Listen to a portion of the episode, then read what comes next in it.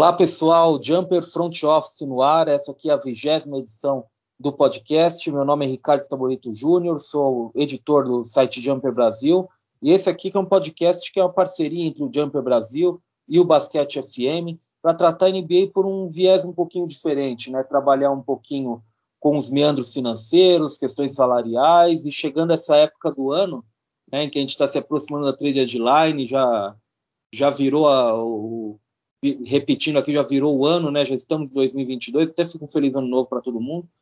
E é um período bom para a gente começar a falar sobre o que todo mundo quer ouvir nesse sentido, que é sobre trocas, possibilidade de trocas, o que é factível de fato do que a gente ouve de tanto rumor e todo dia é um bombardeio de rumores e o que, que não é tanto assim, pensando no, no, no que é possível se fazer na NBA. E para isso eu vou ter os suspeitos habituais aqui comigo, meus parceiros de crime, como sempre. Primeiro meu xará, Ricardo Romanelli. Tudo bem contigo, xará? Salve, xará. Espero que esteja tudo bem com você. Comigo tá tudo certo também. André, nossos ouvintes. Nessa aqui é a vigésima edição do, do Jumper Front Office, né? 20 era a camisa do nosso saudoso, querido Manu Ginóbili, né? Um dos grandes jogadores da história do basquete, especialmente do basquete sul-americano. E, pessoalmente, aí o meu jogador preferido aí que eu assisti na minha juventude barra vida adulta. Então, um salve aí para o nosso querido Manu Ginóbili, que ah, em, ah, em sua homenagem nós vamos fazer esse programa hoje. Só não foi melhor que Oscar, só não foi melhor que Oscar, né, né André? Tudo bem com você? É, isso aí. Tudo bem, Ricardo, contigo, Roma, nossos ouvintes, feliz ano novo a todos aí, né? Apesar de sabe que o pessoal vai estar ouvindo mais para frente. É, pois é, vamos lá. Menos de um mês para para trade deadline, né? Então, esse é aquele famoso episódio que a gente consegue deixar todos os times, todas as torcidas é, ficar com a gente, né? Indignados com a gente aqui por falar dos jogadores deles. Um abraço aí pro pessoal que gosta de times irlandeses, hein?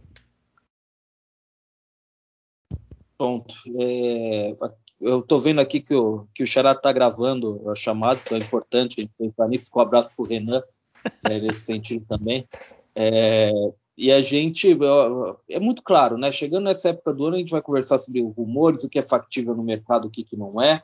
É, esse é o ponto que a gente está aqui geralmente para bater, para bater nisso, para bater nessa tecla. O que, que, é de fato, de tudo que a gente ouve, de tudo que a gente bombardeado todos os dias em termos de rumores, o que, que dá para confiar de fato que é factível, o que, que não dá tanto. E hoje a gente vai separar nossa análise em, primeiramente em três grupos de jogadores ou em três grupos de negociações.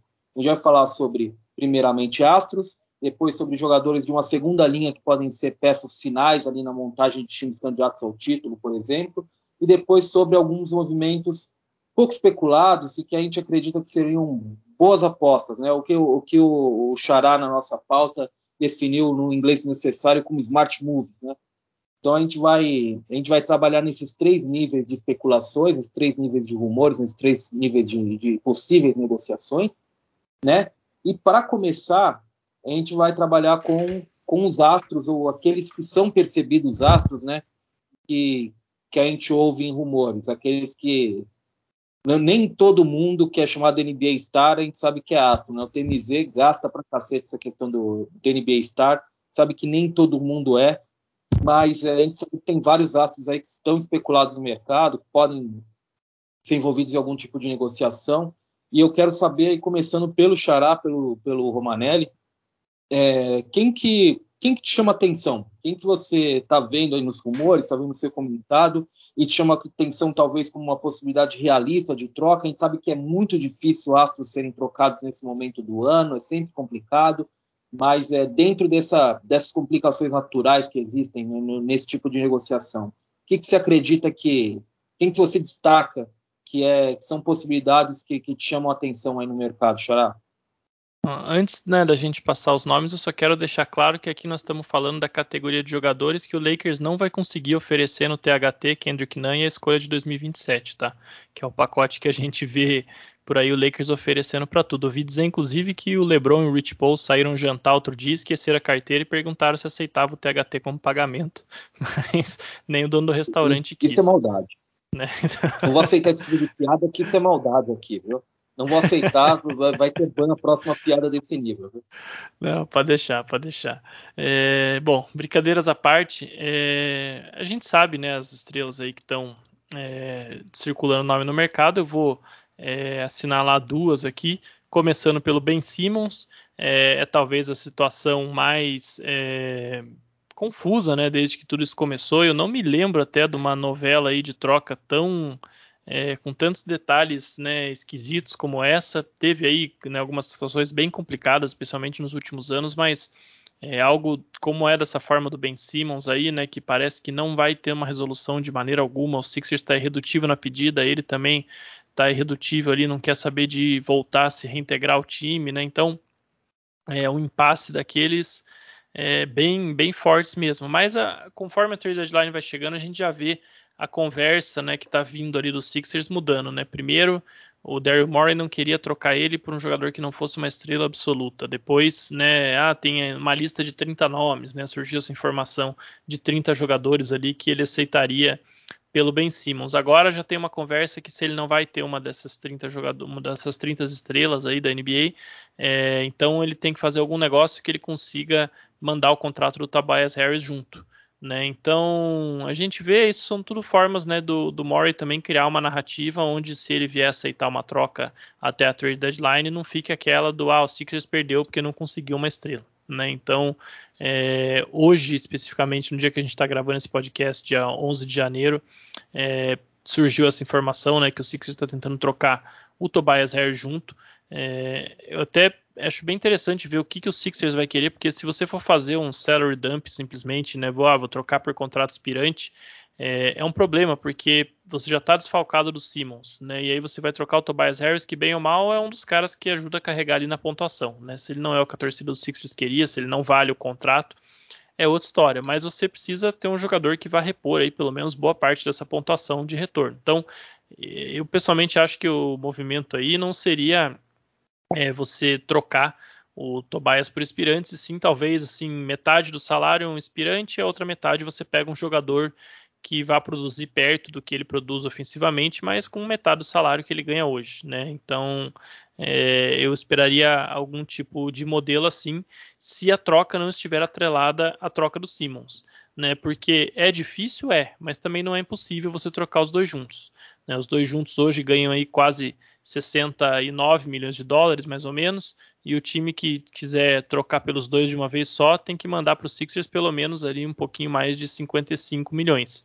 É, é uma diferença grande para outro time absorver, porque daí entra questões de luxury tax tal, então imagino que não seria também a troca nesse limite mínimo, né? 55 por 69, seria algo é, mais perto aí da diferença, mas também não é algo é, totalmente impossível, lembrando que também você pode de repente envolver um terceiro time, né, como o Oklahoma City Thunder, que está lá 20 milhões de dólares abaixo do piso, né, não era o teto salarial, mas abaixo do piso salarial da NBA, então, com certeza teria margem para receber aí contratos né, nessas trocas triplas ou até quádruplas, é, desde que o Sam Prest receba algumas escolhas né, de draft, com certeza.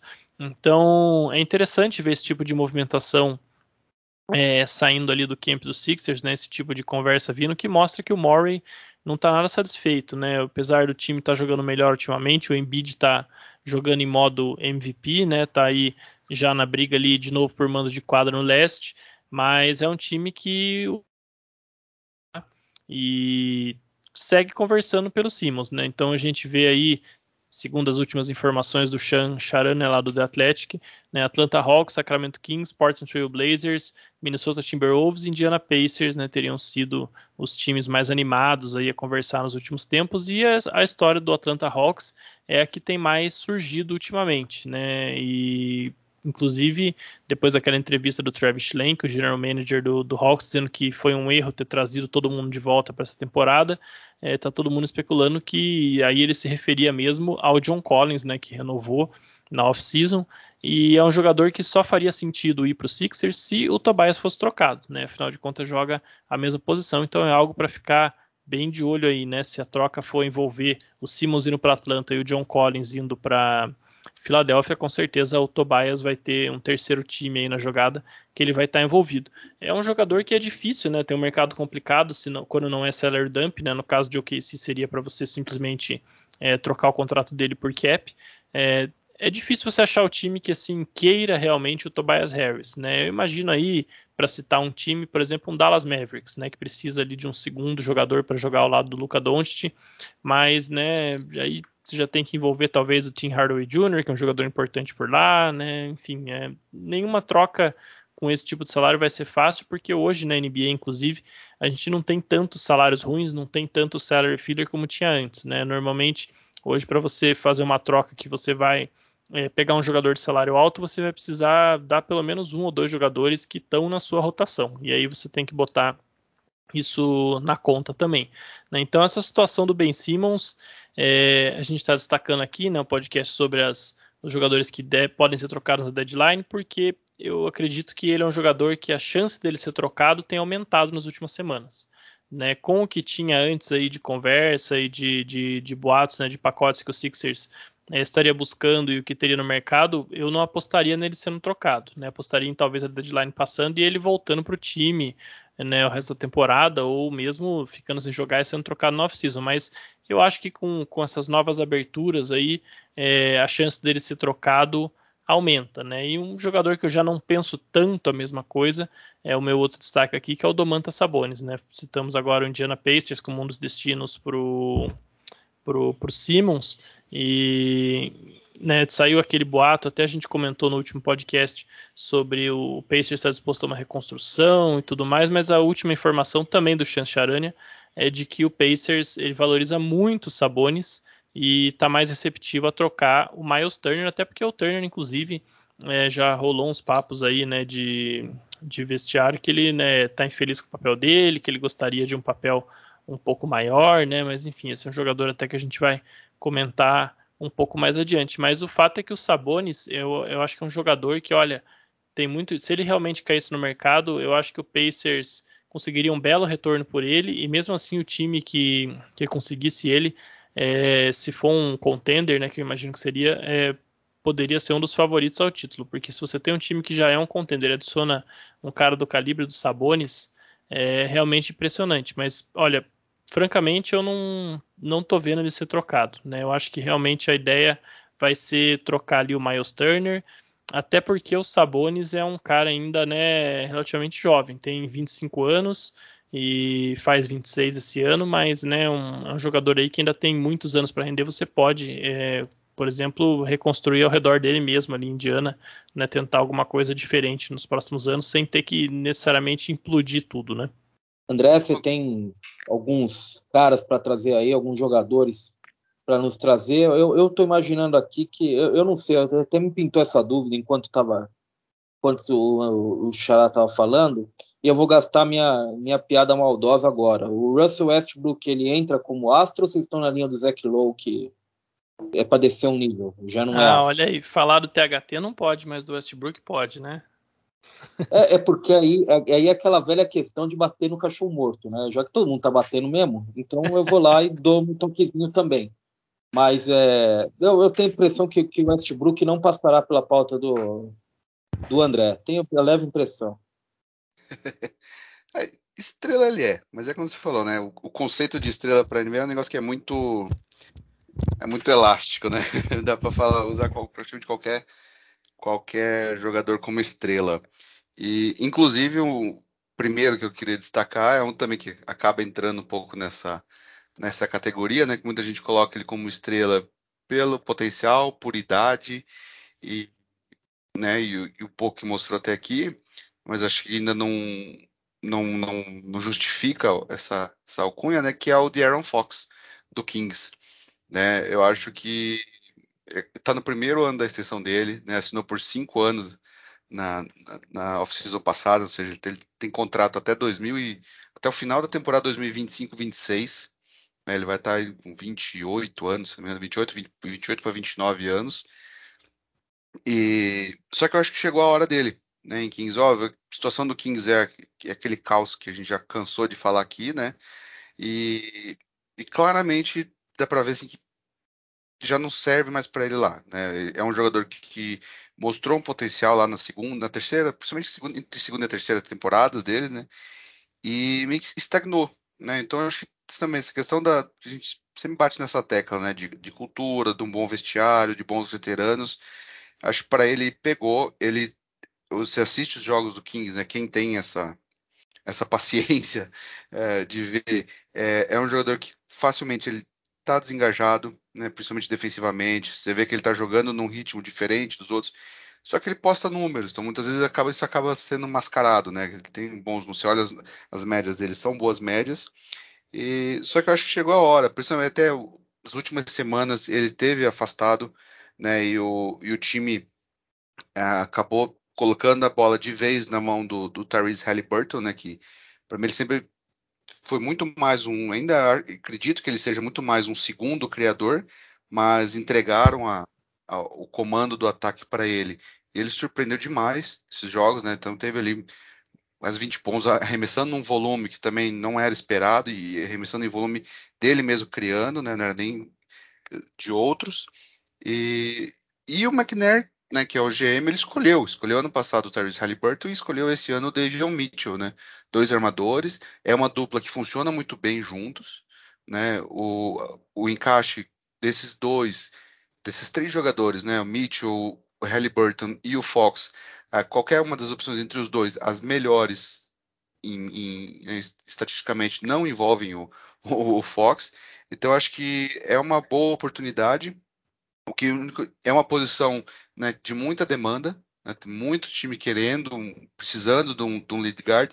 Então, e eu, eu acho que é um cara que pode se beneficiar muito também dessa, dessa mudança de, de, de lugar. Né? Não acho que ele seja um caso perdido, que né, eu acho que simplesmente a, a situação em Sacramento acabou é, tá, pegou, né? Acho que é, não tem outra forma de, de, explicar o que acontece, porque você vê que ele é, é um completo desinteresse, é uma, um desânimo, aquela situação, essa situação toda que se, se cria no 15, você não consegue ver um, um, uma melhoria, né? Então, começou a temporada de novo com, com, com, o, com o Luke Walton, onde era evidente que ele não, não ficaria, mas só porque por não querer pagar mais um técnico, né? Que o, o 15, acho que, se não me engano, agora nessa temporada deixou de pagar um técnico. Então acho que agora você está pagando é, dois técnicos head coaches, né? E agora vai pagar o terceiro no, no, no, Alvin Gentry novamente, ou no próximo que vai escolher. Então, é, acho que é o, é o, primeiro nome é um nome que acho que vai. Se o, o, o Kings de fato colocar no mercado, acho que vai ter bastante interesse. Né? Praticamente todos os times têm, quando a gente começa a tentar achar um lugar bom para ele, ah, praticamente todos os times têm um, um, um armador, seja né, agora ou mais um, um mais para o futuro, mas não dá para descartar, por exemplo, um Portland, se quiser fazer um rebuild, né, trocar o Lillard e recomeçar, é uma excelente peça para começar, né, a própria situação no, no, Dallas, apesar de agora ter encaixado, né, o, parece que o Kid conseguiu fazer o, tá conseguindo fazer o Porzingis render mais, Uh, por questões salariais, esse seria o nome mais, mais fácil de fazer essa troca. Eu acho que não deveria pensar meia vez, né, se, se tiver a oportunidade de colocar o, o Fox ao lado do, do Luca, né, uh, e por aí vai, acho que são, eh, vários times conseguem fazer, um próprio Knicks, né, acho que ele é um tipo de jogador que poderia encaixar muito bem no, no Knicks, né, uh, mesmo, mesmo sendo o Tibbs, a forma como ele, como ele puxa os seus, seus jogadores, né? Então acho que é, são, é um bom nome, não vem sendo muito falado, falam-se muito, muito, dele quando, quando puxam o, o, interesse do, do Kings no Ben Simmons, né? Que também acho que seria é o, é o nome mais, uh, mais fácil de, de, de, ser trocado e traria um pouquinho mais isso do que o do que o, o Daryl Morey fala que quer, né? Que ele quer um jogador com nome, ele não quer não quer jogador jovem, não quer Pix, não quer aquela coisa de futuro. É, então acho que encaixaria bem nessa na, na, pedida do que o do que o Murray quer pelo pelo Ben Simmons, né? Ah, e aí falando em pedida do Ben Simmons, do Murray por Ben Simmons, esse é um, outro destaque que eu queria colocar aqui também que ah, apesar de eu trazer, acho que é ainda mais improvável que seja trocado e também está nessa na famosa lista do Murray, né, de, de, de jogadores, uh, que é o Jalen Brown, né? Daí aqui já é um conjunto de, de gente olhar mais pela ótica do time, né, e onde, para onde está indo, acho do que tem, de como melhorar. Acho que a mesma coisa, você assiste um, um jogo do, do, do, Celtics, né? É, é, assustador como eles não conseguem jogar. Né? Então passou do Brad Stevens agora pro Aime Udoka, a Aime até agora decepção como técnico né, principal. Ele está jogando os, os, os, jogadores na fogueira, né? Toda entrevista, toda coletiva que ele dá, ele joga os jogadores para os jornalistas mesmo, algo que o Brad Stevens nunca fez. Né? Então era até uma coisa que é, um, é uma mudança que está sendo ah, bem difícil de ser assimilada pelos jogadores do, do Celtics, né? Porque eles sempre tiveram um técnico que, que puxava para ele sempre toda a crítica, apesar de ser evidente que era uma, era uma coisa dos jogadores, o Brad Stevens sempre chamava para ele a responsabilidade e o Amy Udoka é o oposto, né? Então está sendo bem complicado e, e ver esse é um time que, é, se não me engano, é o pior time em quarto quarto da, dessa temporada, né? Eles conseguem perder a lideranças absurdas. Contra o Bulls, se não me engano, eles entraram no quarto quarto ganhando por 14 pontos e perderam por 14. Foi algo assim, eu estava até ouvindo num podcast hoje mais cedo. Não foi algo absurdo, nesse nível de absurdo, né? Perderam jogos para o KC, de, também tomando virada. Então, assim, é, alguma coisa ali precisa ser feito. E a única peça que hoje eu vejo é, podendo ser trocada para trazer algo de valor, algo que puder, que poderia de fato mudar essa, essa coisa em Boston, seria ele, né? seria o Jalen Brown. É, o Jalen Brown por, por Ben Simmons é uma coisa que até faria sentido, né? Porque uh, o ataque ficaria com, com Tatum de vez, não teria mais essa, essa dúvida de quem que tem o arremesso no, no time, né? No, no, no, no, momento crucial no, no Boston. Uh, mas também não acho, não acho que seja uma, uma troca que vai ser feita. Eu acho que precisa, precisa mudar. Tem uma coisa. O Marcos Smart ele, ele tem uma restrição, acho que até o final dessa semana, se não me engano, de, de troca, né? Porque ele assinou uma extensão. Só que também não acho que ele, né, 14 milhões que ele tem de salário, não vai, não vai conseguir ter um retorno também que né, transforme esse time para um pro, a, a, voltar a ser aquele time que briga pelo leste, né? Como é que, há alguns anos já que a gente vem colocando o Celtics nesse, nesse patamar. Então é não acho, de novo, não acho que vai acontecer, acho muito bem, bem provável, mas uh, se o, o Brad Stevens realmente quer trocar, quer mudar esse, essa temporada, né, dar um, dar um, um novo respiro, eu acho que ele vai, vai precisar mudar e, e infelizmente é algo que ele tem de, de, de recursos, né? Hoje, tipo, tirando ele, você vai falar em, em Al Horford, que no ano que vem ele tem metade do contrato dele como não, não garantido, é um nome interessante, mas assim, é salary dump, né? Tá, então entra na linha do, do home e gastar o inglês, né? É, é simplesmente isso. Não vai conseguir retorno, vai simplesmente conseguir aliviar a folha algum time querendo aliviar a folha para a temporada que vem vai pagar alguma coisinha de valor, mas não vai ser nada nada de primeira linha, né? E, então são vocês tudo movimentos laterais, né? Então é algo que acho que o, o, o Celtics não precisa.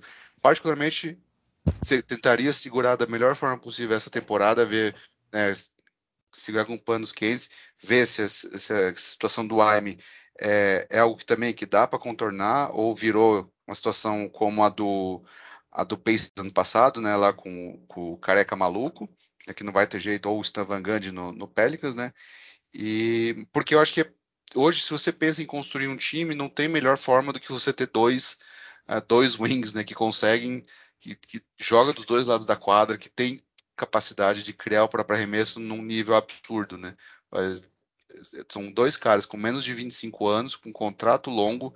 Então, se você tem que se desfazer disso, é praticamente é, é, é, é dar um tiro na franquia, né? Acabar com a franquia. É, o, o, que o Celtics precisa, é que vocês comentam, já comentaram em alguns, é, algumas edições anteriores, é acertar uma 22 segunda escolha de draft. Sabe quem, por exemplo, pegar? Um Desmond Bain, que, que, se eu não me engano, eles venderam basicamente a escolha do Desmond Bain, né?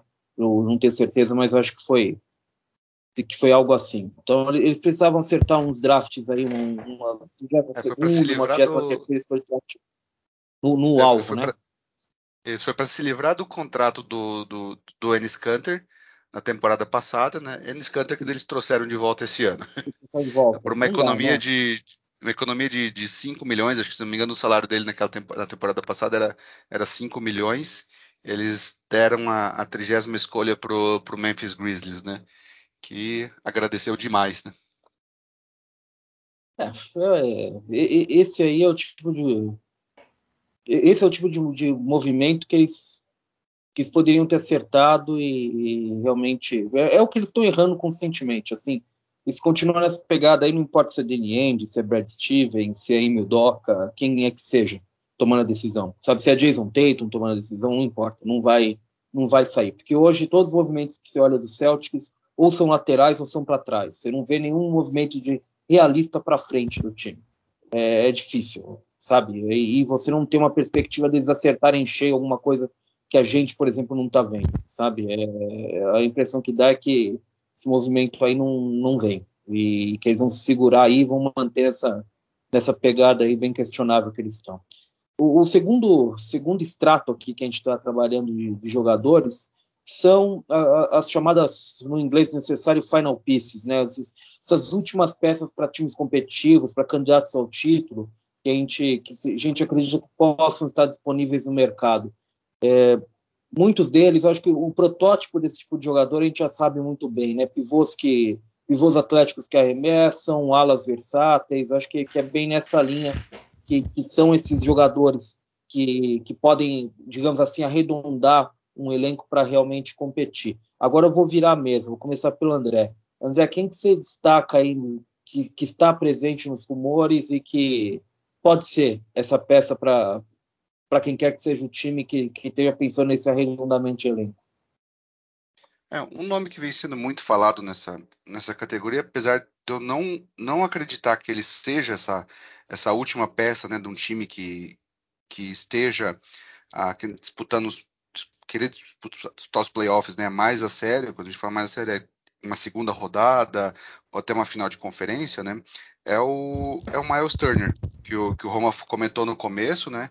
É, muito falado, muito comentado sobre, sobre ele estar tá no mercado. O Pacers ah, finalmente admitir que precisa fazer alguma coisa, né? A gente já chegou até a fazer é, alguns programas, inclusive, se não me engano, foi na, na, no programa da deadline passada, da gente falar que esse Pacers precisava mudar, não tinha como mudar desse, desse patamar de primeira rodada, né?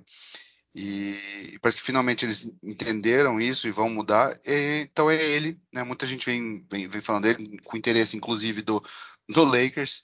O Lakers teria, seria um dos times interessados por ele. Ah, mas não acho que seja ele, ah, por exemplo, o problema do Lakers não seria curado com ele. Acho, fazendo bem, bem claro, acho que ajuda, com certeza, né? Só vendo que o Lakers está tendo que fazer aí nessa ausência do, do, do, Anthony Davis, né? De trazer o LeBron, apesar dos bons números, a gente vê a, a dificuldade que é para esse time defender o aro, né? E, e pegar rebotes. Então, seria o nome dele. Acho, talvez seria a única situação onde, ok, realmente ele vai, vai poder é, ser uma peça para o time voltar, mas eu acho que não seria ele o causador dessa, né, do Lakers ser um, um, um, time candidato ao final de, de, conferência, né? O Minnesota Timberwolves é outro time também que muito é mencionado ultimamente com ele, mas é aquela coisa, eu acho que ele no, no Wolves tira, acho que tira esse time da zona de play-in, talvez coloque ali no, no, né, no, na quinta ou sexta posição para entrar como já como time de playoff direto. Não acho que, mas também não acho que consiga seja um que pegar uma segunda rodada, né? Se entrando como um sexto, por exemplo, dizer que passe o, o pegar a situação atual de classificação, né? Que pegue um passe pelo Jazz na primeira rodada. Não sei se ele nesse Wolves seria o suficiente para desbancar o Suns, né, que hoje é o segundo colocado no, no Oeste. Não sei se é, acho que seria até o contrário, né? Um Suns com, com, com Chris Paul Uh, e usando ali Aiton e Crowder, seria muito mais fácil o Suns tirar o Turner de quadra do que o Turner fazer a diferença pro, pro, pro né, numa série contra, contra o, o, o Suns, né? É, então ele é o primeiro é, é, o primeiro nome e o segundo que também é, é o nome mais falado e também tem o interesse do, do, do Lakers né, muito comentado aí é o, é o ala do, do Pistons que é o Jeremy Grant eu acho que é um jogador que quando assinou na temporada, na temporada passada, né, com o, com o Pistons, ele queria sair desse papel dele de terceira de terceira opção, né, do, no, no, no, no Nuggets, na verdade estava ali quase numa quarta, né, ele queria mostrar que ele, que ele tinha jogo para isso, realmente ele tem, só que eu acho que ele também não é um jogador para ser a primeira opção, como ele foi na temporada passada no Pistons, mas já mas já é, não é mais o caso nessa. Tem Kate Cunningham, né? Vai ter uma próxima escolha no draft ano que vem, uh, que são as duas estrelas do Pistons. Então ele é, fica evidente que ele é uma peça, uma peça de transição, né? E ele pode ser, acho que o melhor papel dele mesmo é essa é, é uma terceira um, uma terceira força, né? Um terceiro jogador eventualmente um segundo, dependendo da situação, dependendo do jogo, né, que acho que ele pode ser. E aí eu acho que ele, ele encaixa muito bem em alguns times.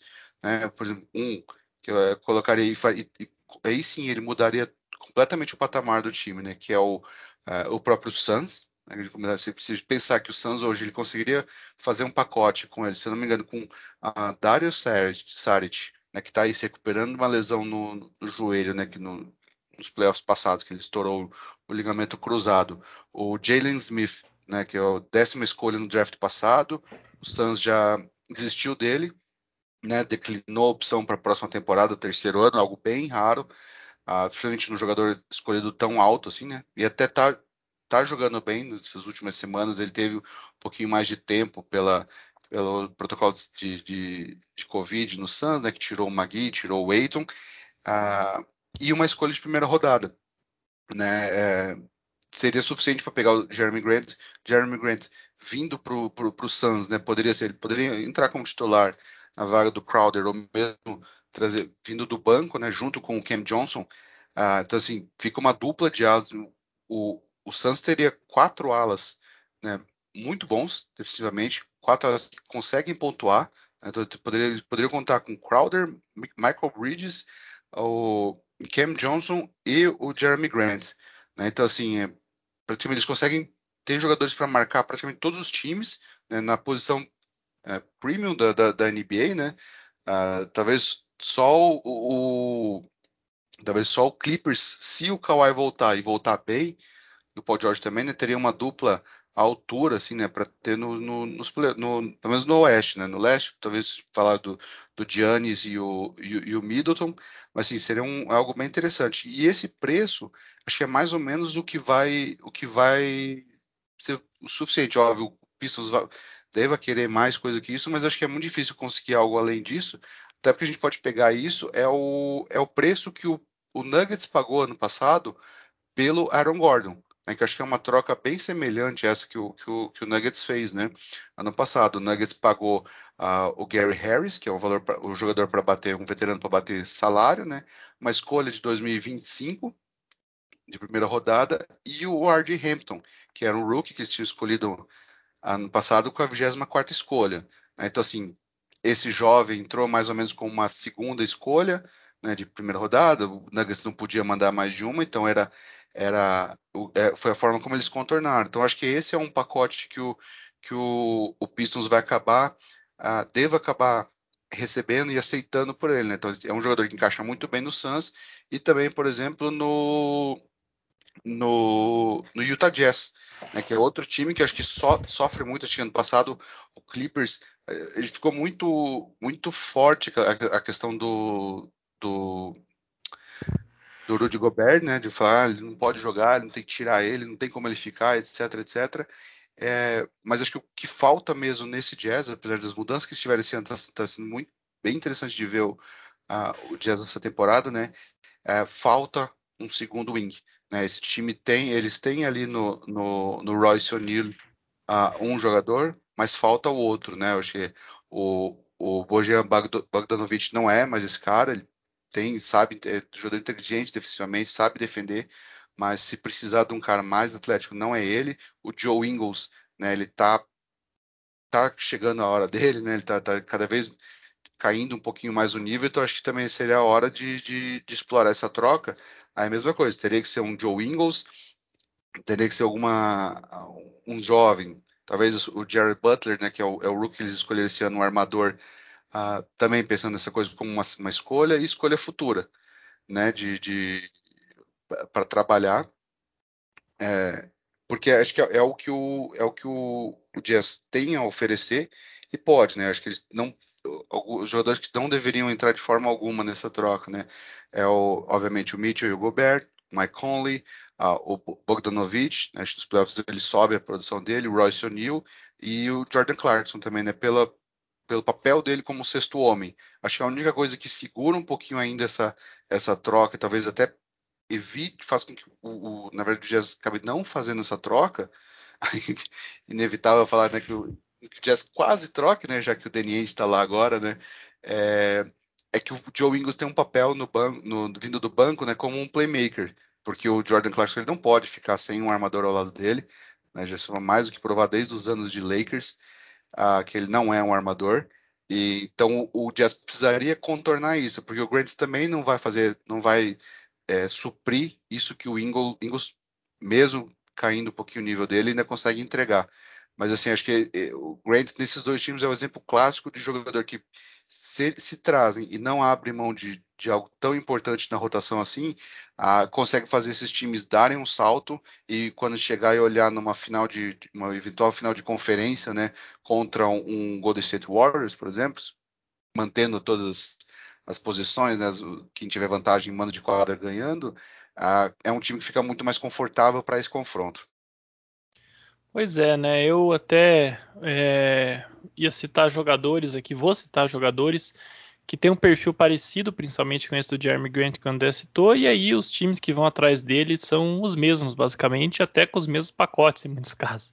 Né? Então eu vou falar mais dos jogadores um pouco, é, não tanto né, do, dos pacotes, mas é Fica aí a dica para o nosso ouvinte. Basicamente, tudo que o André falou sobre o Jeremy Grant e o encaixe dele no Suns, no Jazz, né, esses times todos, vale para esses caras também. Eu acho que, inclusive, todos esses times vão acabar mirando um ou outro aí, né? Então, vou começar aqui pelo Harrison Barnes, do Sacramento Kings, que é, é aquela dúvida cruel do Kings, né? Troca o Barnes e consigo algum ativo aí para continuar me reconstruindo ou mantenho ele porque ele, ele é importante para o time e vai me ajudar a chegar aí num play-in que talvez pode ser um playoffs, né? Lembrando que o Kings aí com 15 anos é maior seca de playoffs né, da, da NBA e se, se eu não me engano, se ficar esse ano fora, se torna a maior seca da história, né?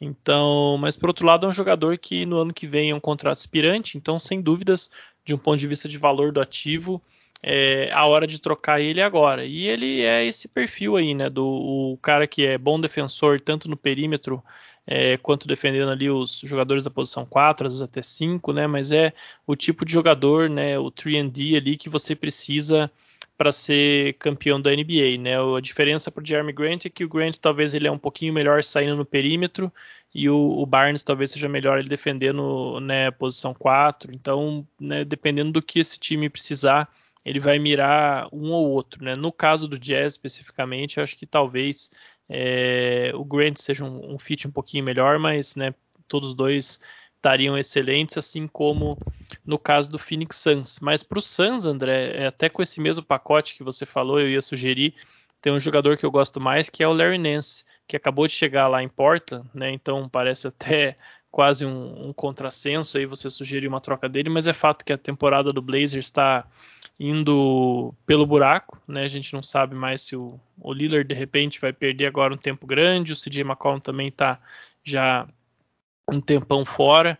E você tem esses dois jogadores, né, que chegaram ali para fazer as posições 3 e 4, o Larry Nance e o Robert Covington, para melhorar defensivamente o time, mas os dois estão nessa situação de que talvez seja melhor trocar eles agora. Né? O Covington, inclusive, é free agent no final dessa temporada, é um jogador por quem o, o Blazers é, deu na prática duas escolhas de primeiro round para contratar no ano passado, né, via troca. É, eu digo duas escolhas porque né, entregou os direitos de draft do Isaiah Stewart, né, no draft que ia ter ali na, logo na sequência, como não podia trocar é, as duas escolhas é, naquele momento, né, deu os direitos do Isaiah Stewart, que acabou indo para o Pistons, né, no negócio que levou o Christian Wood para o Rockets, e uma escolha de primeiro round futuro. Então, se é um jogador que você de repente não, não gostaria de renovar ou que sente que ele pode sair, agora é a hora de você tentar conseguir aí que seja duas escolhas de segundo round e o Dario Saric, por exemplo, né, já é um retorno aí minimamente para você tentar é, construir a partir disso no ano seguinte.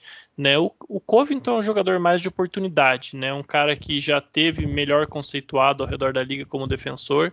É, é fato que ele está é, mal utilizado em Portland, assim como o Nance, né? mas no caso do Covington ele não é um bom defensor primário, né? aquele cara que vai defender a bola, ele é um cara para ajuda, né? ou defesa secundária, se preferir. Então, é um cara que tá, vai ficar ali mais jogando nas linhas de passe, vai dar, vai chegar na dobra, vai dar toco, vai roubar a bola, né? Mas sempre operando mais como um defensor secundário. Apesar dele ter sim é, não só o potencial, mas ter o histórico de ter sido um defensor primário melhor do que ele é hoje.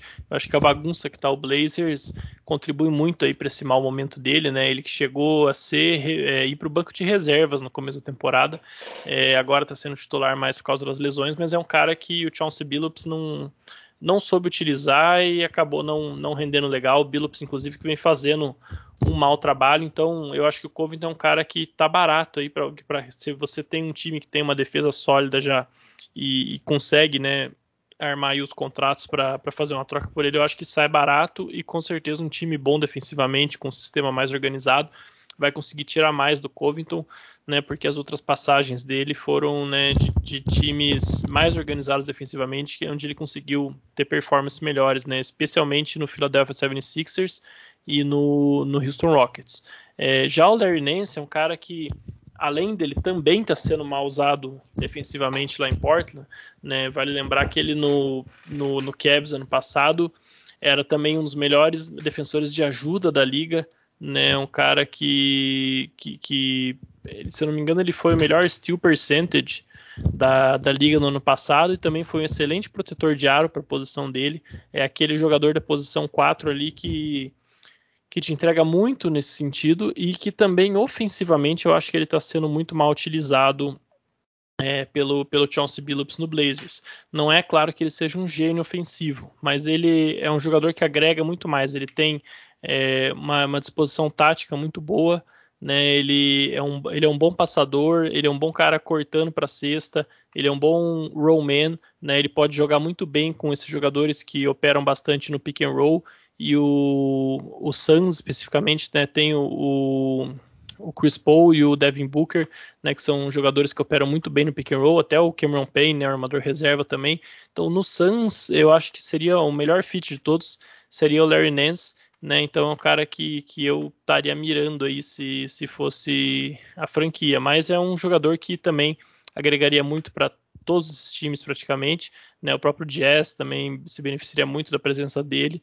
E é um jogador que não é free agent nessa temporada, mas só tem mais um ano de contrato. Então, da mesma forma, né, seria o melhor momento de trocar ele agora. E é interessante, né? A gente está falando aqui de jogadores que vão ser a peça final todos eles são defensores e a maioria deles alas defensores, né? O André destacou isso também, a posição mais é, importante da NBA hoje é essa, então, obviamente, você ter defensores versáteis nessas posições se torna é, absolutamente crucial, né, para você tentar vencer nos playoffs. É, porque na verdade eles te dão a, oportunidade de jogar com formações mais altas, mais baixas, você ganha uma flexibilidade de formações que pivôs e, armadores não, geralmente não, não te dão, né? O que você falou, né, Xarava? O Harrison Barnes marca 3, marca 4, eventualmente marca 5, então é, é, esse tipo de é, é, esse tipo de versatilidade que esses alas especificamente, muitos o que vocês falaram agora, dão para esses times, é, são peças coringas, né? Te ajudam a, a deixar um, um elenco muito menos curto do que às vezes ele até parece. É, é, nossa terceira categoria aqui são jogadores de, um, de, uma, de, um, de um status talvez um pouco menor do que, que, que aqueles que a gente já comentou até agora, mas que são jogadores que a gente considera que são movimentos inteligentes, que são é, boas percepções de mercado, boas oportunidades, jogadores em contratos pequenos, veteranos acessíveis, que, que podem ser é, digamos assim, adquiridos por pouco valor, entre aspas, né? Não, não, eu não, não, não, querendo julgar quanto eles valem, mas por um valor menor do que, obviamente, todos que a gente já comentou antes, e que podem ser peças bastante úteis é, para times, especialmente para times competitivos, obviamente. É, então, vou voltar agora para o Xará e perguntar, Xará, quem que, quem que você acha que está meio que nessa categoria? Quem são esses jogadores que estão aí disponíveis no mercado, que às vezes a gente não faz, a gente não presta tanta atenção, por exemplo, mas que, que são oportunidades de mercado muito interessantes e que podem ter um valor maior para um time organizadinho, digamos assim, do que propriamente que eles vão ser requeridos a receber em troca. Olha, eu vou destacar um jogador que é, é, mais jovem, né? Talvez não seja mais considerado um jovem, né? Um projeto, com certeza não é um projeto, e um, um outro mais veterano, né? Começando pelo Josh Hart.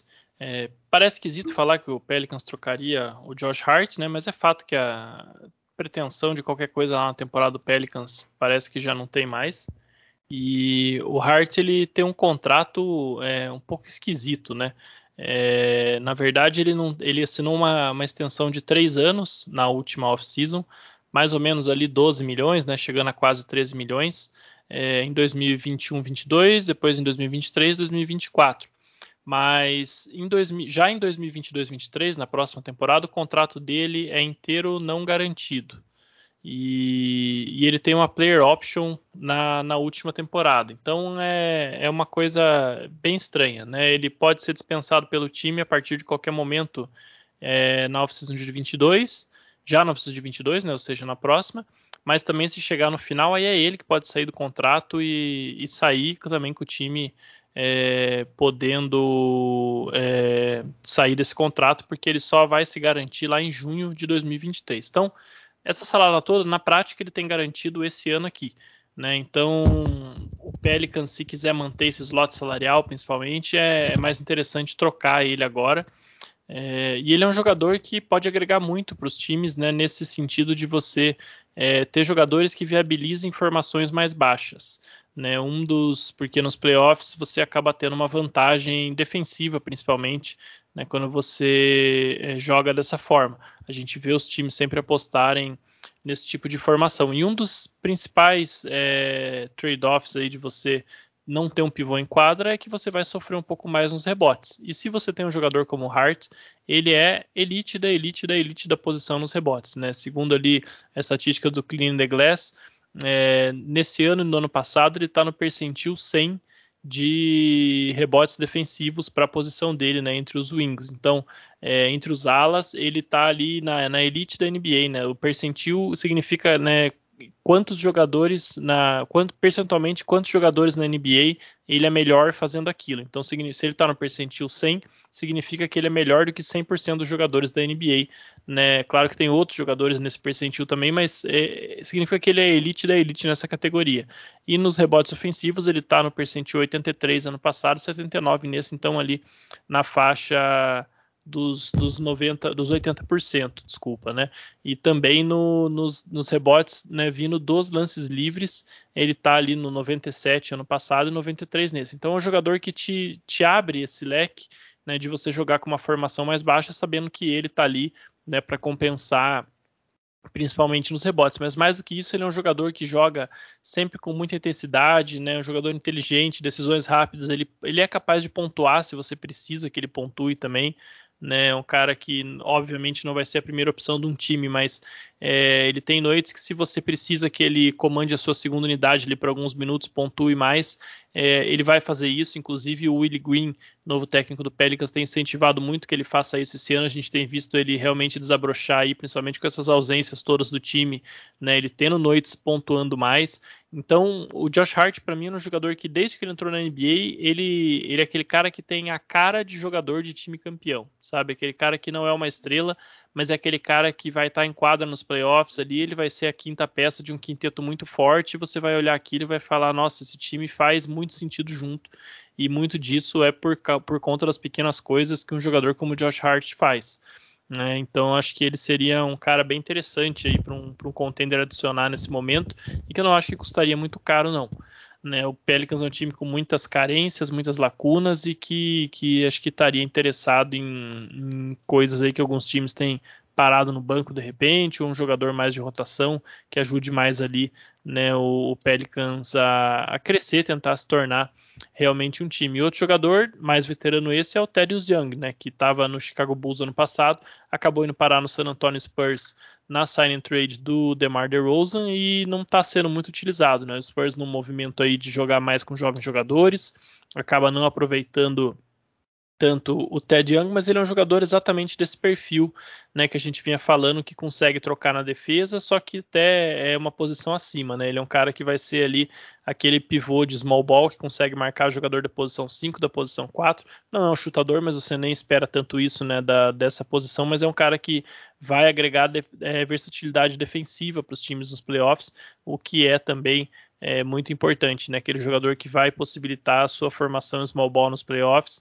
é, com muita versatilidade defensiva, muita versatilidade nas trocas, e é um jogador também que tem é, uma característica interessante de passe para posição. É claro que ele não tem volume nisso, mas também está no percentil 97 ali das assistências para a posição dele no ano passado, né, que foi a última temporada completa dele no, no Chicago Bulls. Esse ano não dá nem para considerar os números dele porque ele não está é, atuando lá no Spurs. Talvez pelo salário dele, né, salário alto aí de 14 milhões, seja um pouco difícil ele né, ser trocado aí com, com, com salary match e tudo mais. Pode ser que ele seja um jogador que caia no buyout e aí vai ser uma adição é, ainda mais interessante, né? Mas são esses os dois jogadores que eu destacaria aí que podem muito bem fazer parte de uma rotação de playoffs ou até mesmo de um quinteto para fechar jogos, né? De, de um time muito forte. Falando em jogador para fechar a rotação de playoffs, né? acho que um jogador que eu queria destacar aqui também, aproveitando esse saudão do, do Pacers que deve rolar lá em Indiana, né? É um jogador pouco comentado em, em trocas, mas assim, pode ser interessante para um time que precise de um terceiro ou mesmo um quarto quarto wing né, nos playoffs para aquela situação bem bem específico, né? De um jogo o titular tá, tá com problema de faltas, o reserva não tá caindo nada e traz ele que é o, é o Justin Holiday, né? Já é um veterano, tá aí com 32 anos, né? Faz 33 ao final dessa nos playoffs, um pouquinho antes de começar os playoffs dessa temporada e ele tá lá no Pacers, tem um contrato de dois anos e com média de, de 6, 6 milhões por ano, ou seja, não é um, um salário ah, muito alto, nem muito difícil de conseguir fazer um, um, uma troca, né? E claramente não é um jogador para o futuro do, do, Pacers. Então acho que um time que, como eu falei, precisa de um de um, um, jogador a mais que chute, né, que tem experiência, como ele já tem comprovado de, de arremesso de três, né, ele tá, essa temporada está um pouco abaixo, um pouco, pouco, abaixo da média dele de, de carreira, que é 36% de três, né, ele está chutando 35, mas nas últimas duas temporadas ele chutou 40% na temporada 2019-20 e 38 na temporada passada, né, ou seja, num volume, num volume considerável, né, aquela situação de jogador que chuta, chuta pouca coisa. Desde que ele, ele foi para o Pacers, ele está chutando uma média de, de seis bolas de três por, por, por, jogo, né? Mesma média do que ele teve no, no Bulls, que foi a última parada dele. Uh, um, a penúltima parada dele, né? Ele passou pelo Memphis no, no finalzinho da temporada 2018-19. Então, acho que ele é um nome para ficar de olho. Alguns times uh, já veteranos, que precisam mais um, de, de, mais um cara aí, podem, podem gastar, né? Às vezes um time que acabou usando mal a, a sua a sua mid-level né, nessa temporada, talvez seja o caso de, de, estudar essa troca, manda ali uma escolha mais de segunda rodada, talvez até funcione, como por exemplo o próprio Lakers. Né? Até agora ele não sabe o que tem no, no, no Kendrick Nunn, ah, tá, parece que agora está quase pronto para voltar ah, às quadras, né? mas já passou metade da metade da temporada né? Então, acho que seria um, é um tipo de jogo interessante. O Lakers precisa muito mais de um, de um, de um wing, de um chutador de três, né? Do que o, mais um armador, principalmente com, com a bola aí estando tanto na mão do, do, do LeBron, né? E o outro nome aí é nome completamente para stat nerd, né? E, e joga quem não assiste, uh, ou que que até nem culpo né, quem, quem faz isso, uh, que é o Kenrich Williams né? Não vou falar, pô, quem que é esse? Esse Zé parece nome de jogador de criado no 2K, né? E realmente a pressão é essa. Ele está na sua quarta temporada na NBA. Ele teve dois anos no, no Pelicans. Primeiro naquela temporada que o AD pediu a troca, e a segunda 2019-20, ou seja, também ninguém viu ele. Ah, esse mês ele machucou Não, não, foi Darius, foi outro foi Darius Miller que acabou machucado, mas ele, o, o Pelicans renovou ele, fez uma signing trade para ele, para ele ser incluído na troca na troca que levou o Steve Adams para New Orleans na temporada passada, né, o, o Drew Holiday para Milwaukee, etc, aquela troca gigantesca. O, o Pelicans deu 2 milhões para ele, garantido na primeira temporada, só como um sign and trade precisa ter pelo menos 3 anos de temporada, né? 3 anos de, de contrato. Eles fizeram um contrato de 6 milhões por 3 anos, garantiram integralmente os 2 milhões da temporada ah, passada. O desse ano, os 2 milhões dessa temporada, garantiu agora no dia 15 de dezembro. E o 2 milhões da temporada que vem é, vai ser garantido se ele chegar a, ao primeiro dia da temporada regular, 22-23. Ou seja, falei, o, o ponto dele é o contrato é muito baixo, 2 milhões, apenas 2 milhões por ano, é praticamente um contrato mínimo, né, de de 10 anos, e o impacto que ele tem é absurdo. Né, no, no, no, no OKC, ele não tinha esse impacto tão grande no, no, no Pelicans. No OKC, ele desenvolveu uma bola de três que simplesmente não existia desde a época de, de college dele. Ele está chutando muito bem, num volume baixo, é bem verdade, dois, duas bolas por jogo, mas é um jogador de banco, joga 20 minutos por jogo. Então, um cara que entra no banco e faz aquela coisa certa, né, faz a rotação certa, na hora certa, a, cobre defesa, bota o corpo dele ali para receber uma falta de ataque, né, disputa play, é, rebote embaixo, mesmo não sendo tão, tão físico assim. É o de jogador que bota num time, num time que está disputando playoff, ele faz toda a diferença, né? Então é, acho que é, é um cara para ficar, ficar muito de olho. Não deve ser, não deve custar muito tirar ele também de de OKC. Ele tem 27 anos, apesar de ser apenas a quarta temporada dele, ele já está com 27 anos, ou seja, não é um jogador que faz parte do futuro do OKC. Então também duas escolhas de segunda rodada, é bem provável que consiga um time consiga pegar ele e ele quando assiste o jogo você vê ele assim, falou, o que aconteceu nessa jogada igual que eles conseguiram, né? Uma posse defensiva, rodar a bola certa, achar um, achar um jogador livre para a bola. Você vê que ele tá, muitas vezes ele está envolvido ali no, no, nessa jogada, né? Tanto que naquela, uh, a gente gosta sempre de falar do on-off, né? De, de, como é que é o time dentro, quando ele está dentro de quadra e quando ele está fora, uh, ele é, um, é o percentil 97, né? ou seja, apenas 3% da, da NBA só é melhor do que ele nesse impacto que ele tem. Ele enquadra o que se joga como se fosse um time de 44 vitórias. Né? E ele fora joga como o que se joga como um time de 10 vitórias. Né? Então, assim, mostrando o impacto que ele tem nesses 20 minutos que ele tem em quadra, ele transforma o OKC completamente, né? Esse, esse, o Kenrick Williams em especial é, é um jogador essa é uma oportunidade de mercado mesmo, porque realmente acho que não, ele não se encaixa dentro do que o Thunder está fazendo em termos de unidade. Então ele, ele, é um jogador que, que deve estar disponível bem pelo valor que vocês comentaram, duas escolhas de segunda rodada, algo assim. Eu acho que basta para o Thunder pensar seriamente em ele. Eu, esse é o momento do Magic, né? O meu Orlando Magic cai nesse momento aqui, né? Não tem grandes astros, então o que há de possibilidade de ceder para o mercado e adquirir sempre esse nível de jogador. Então eu, eu vou destacar rapidinho o Terence Ross, que, que é um jogador que, que não seria um aluguel, né, para começar, porque ele ainda tem mais um ano de contrato. Contrato muito bom, aliás, né? Ele ganha 11 milhões, 12 milhões por ano nessa faixa. Contrato até bem razoável para o que ele traz para a quadra. Não está tendo a melhor temporada dele, aliás, eu acho que é uma das piores que ele está tendo ultimamente. Mas me parece muito claro que um time organizado, ele, é ele é no mínimo um sexto jogador, desculpa, bastante competente.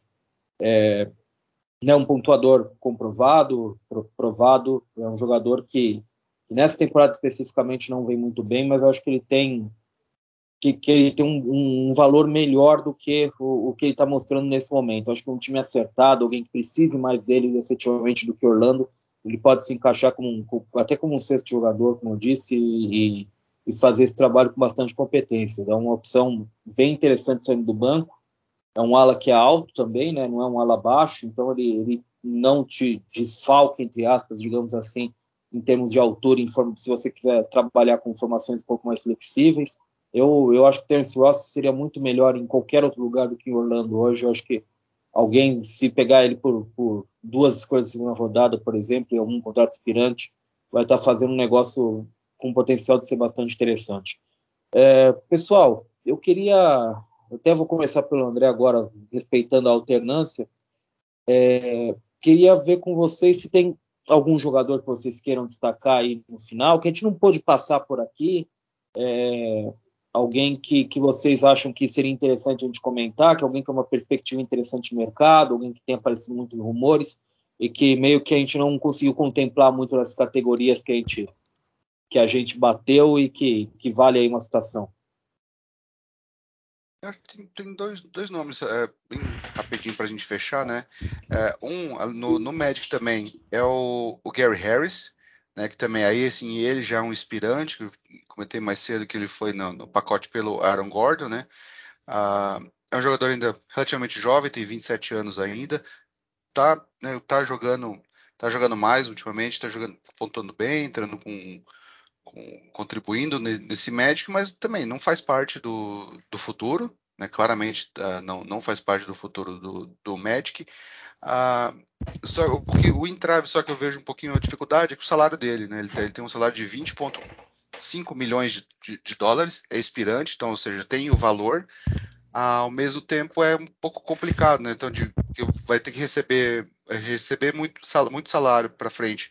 Acho que também não é interesse do, do do Magic, né? Porque eles vão tem, tem outros compromissos aí com os jovens nos, nos próximos anos.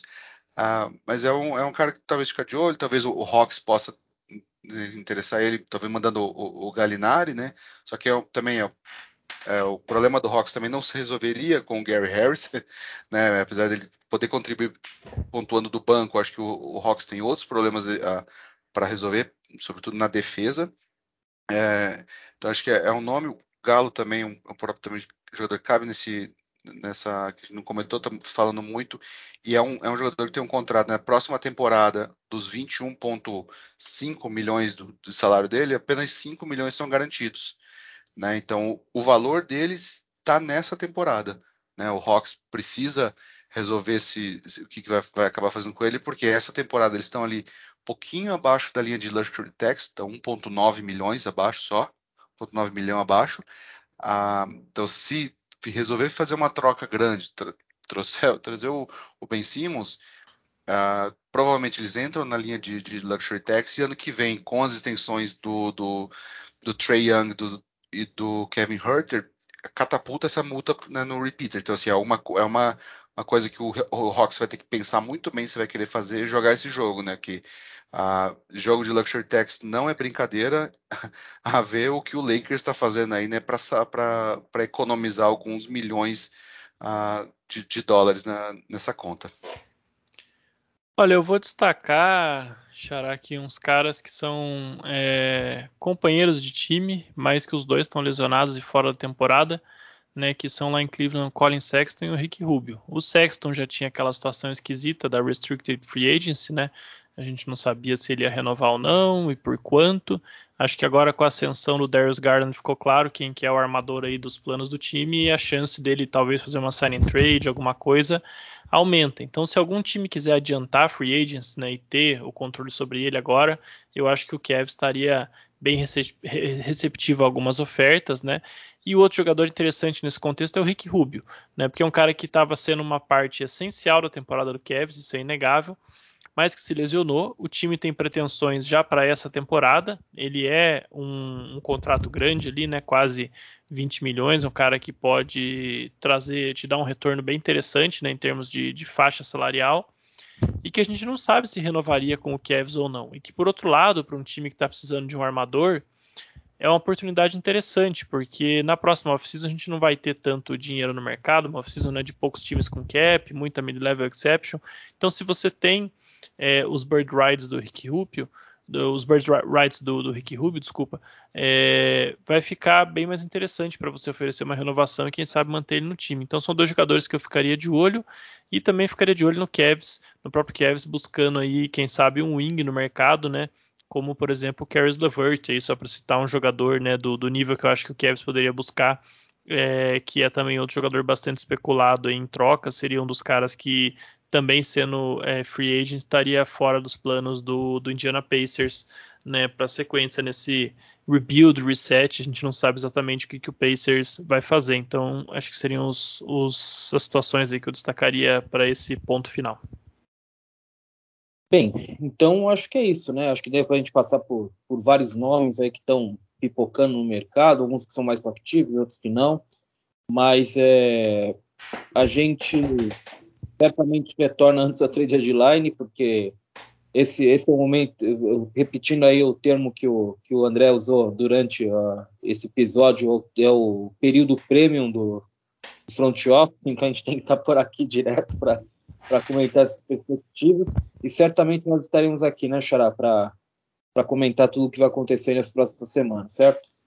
Com certeza, não vou dar spoiler ainda, né, mas estamos armando algo especial aí para para a época da deadline. Então, fiquem de olho nas nossas redes sociais aí que em breve, se tudo der certo, a gente anuncia, né, Xará? Então, um grande abraço aí para você, um grande abraço para o André, para os nossos ouvintes que nos acompanham aqui no Jumper Front Office. Um abraço para você, André, e vamos ver, né? Vamos ver que, que novidades são essas. A gente vai vai estar tá operando aí, né? Ah, sem dúvida. Abraço, Ricardo, abraço, Roma. Pessoal, é isso aí, vamos lá. Menos de um mês para o final desse período de trocas. E qualquer coisa, sempre fale com a gente lá pelas, pelas redes sociais, principalmente pelo, pelo Twitter, né, que a gente vai trocando uma ideia por lá. Abraço. Sem dúvida. Para mim, da minha parte, fica um abraço para todo mundo que acompanhou mais essa edição do Jumper Front Office, parceria do Jumper Brasil com o Basquete FM. Acompanhe os dois também, é, para saber tudo sobre esse período do trade deadline, né, mercado, esse final da janela de transferências da NBA. E como o André falou, estamos aí nas redes sociais, estamos aí por todos os cantos também para que você possa comunicar com a gente e ajudar a fazer o Jumper Front Office é, de tempos em tempos aqui. A gente não, não tem uma regularidade, como a gente bate sempre, não tem uma regularidade fixa, mas certamente nesse período estaremos mais ativos por aqui do que em, em outras épocas, certamente. Tá legal? Então, para todo mundo que acompanhou, um abraço e até a próxima.